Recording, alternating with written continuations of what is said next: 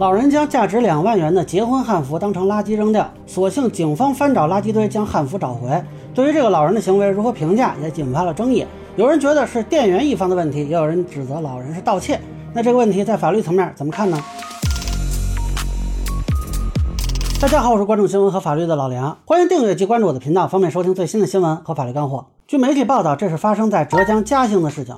说婚纱店店员报警称，刚刚装箱打包好的一套汉服婚服不见了，价值两万元。监控显示是一个捡废品的老人把箱子拎走了，那里边的汉服后来是被扔掉了。那么民警呢，先是在小区的垃圾房去翻找，二十分钟后呢，找到了部分的礼服和配件，随后赶到垃圾总站，终于找到最重要的大山。那这个事儿可以说是民警把这个老人给救了啊，算是个不错的结果。这里要向民警同志说一声辛苦了。那么很多人呢对老人的行为评价也产生了分歧啊，有人觉得你这个婚纱店把东西放在那儿没人看管，那被人捡走了也有责任。但是也有人觉得呢，这个老人是故意来偷的啊，认为应该定盗窃罪。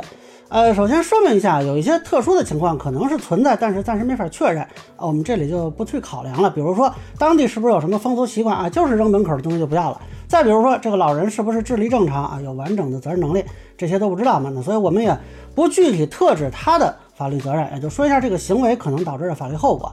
那么很多人说啊，这个无人看管扔在门口啊，这个情况是有，但这个不构成其他人可以拿走的理由，尤其是箱子里明确有物品的情况，你拿走这就是侵犯了对方的财产权。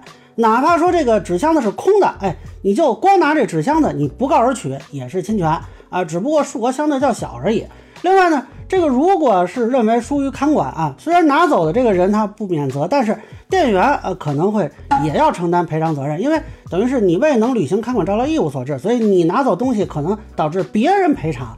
你这行为在法律和道德上都是应该谴责的，但是不一定会构成盗窃罪啊。一个是要看数额，一般来说呢，小于一千元啊就不构成刑事犯罪啊，但是有可能被治安处罚。当然他这个案子是够了，但另一个呢就要看侵权人拿走财物的目的是不是非法占有。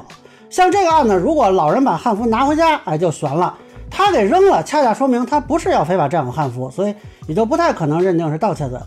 但除了盗窃罪呢，其实还有一个罪名有可能就是损坏公司财物罪。啊，假如由于他的丢弃行为造成公司财物损毁灭失，那么数额达到五千元以上啊，这个也有可能被判刑。所以我就说是民警把他给救了啊，现在应该是没有那么大的财产损失了。待会儿看有人讨论说啊，一个老人啊，是不是有能力去判断这个汉服的价值呢？啊，他要不能判断，还要承担这么大责任吗？无知者是不是应该不罪呢？老实说，我对汉服啊也不是很了解，具体为什么这值两万我也不知道啊，是不是跟材料和工艺有关？但是衣服有一定的市场价值。这个一般人都能判断吧？那如果说啊，真的是盗窃或者是损毁衣物，那要追究他的法律责任的话，最多也就是在其认识能力的层面上考虑从轻减轻他的刑事责任啊，并不会因此而免责的。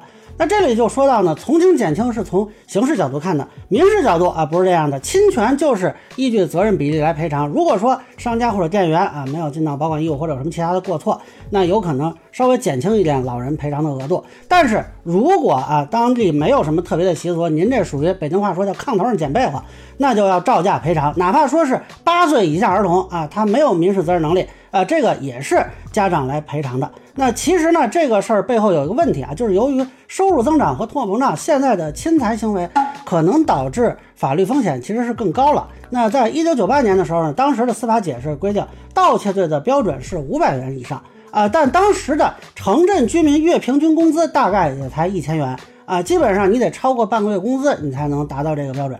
那现在入罪标准提高到了一千元啊，说是涨了一倍吧。但是物价和收入可不是就涨一倍。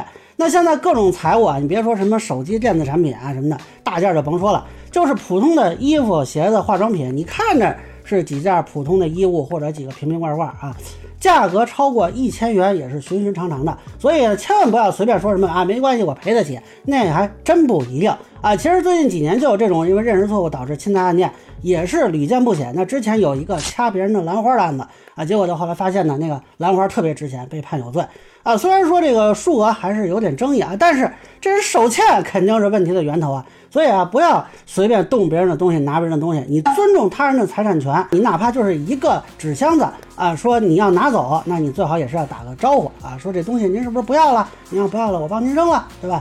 那以上呢就是我对捡废品老人扔掉汉服事件的一个分享。个人浅见，难免疏漏，也欢迎不同意小伙伴评论区弹幕给我留言，如果觉得说的还有点意思，您可以收藏播客老梁不郁闷，方便收听最新的节目。谢谢大家。